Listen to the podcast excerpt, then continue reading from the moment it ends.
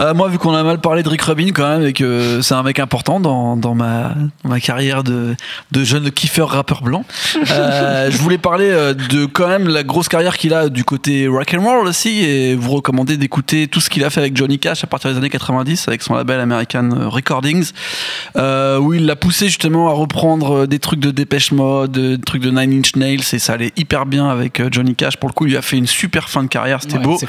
Et aussi, et surtout, l'album de Slayer, Rain in Blood, sorti en 1986, entièrement produit avec Slayer et Rick Rubin. Et euh, voilà, j'ai- moi j'ai beaucoup écouté ça pendant les fêtes, euh, j'étais euh, j'étais paisible. Slayer au coin du feu avec le, ba- J'étais le très chapeau paisible. du Père Noël sur la tête, ça doit être quelque chose voilà, quand même. hein. et a- on retrouve un peu tout le côté euh, voilà, nihiliste, euh, bizarre, euh, un peu dans des sectes étranges euh, que Rick Rubin et Eminem, à mon avis, auraient dû mettre plus en avant sur cet album raté.